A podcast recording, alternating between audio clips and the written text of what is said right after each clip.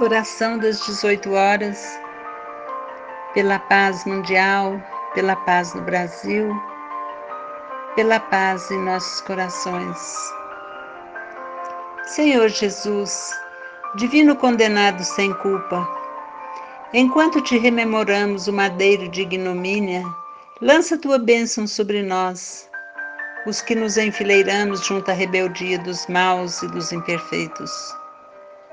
Tu que te confiaste a extrema renúncia pelos que padeciam na miséria, não te esqueças daqueles que ainda estendem na terra o sofrimento e a ignorância, a fome e a nudez.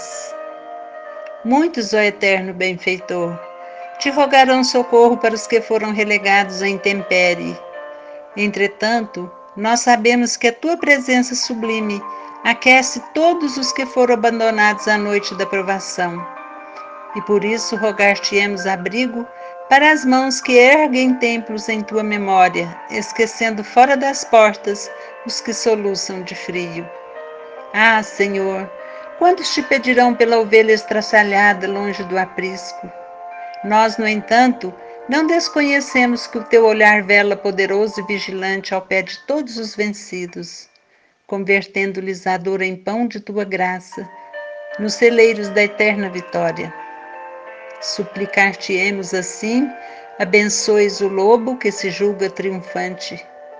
Mestre da cruz, compadece-te, pois todos nós, os que te buscamos, com a oração do arrependimento, crucificados ainda no madeiro de nossa crueldade, algemados ao cárcere de nossos próprios crimes, garroteados pelas recordações dolorosas, que nos entenebrecem a consciência.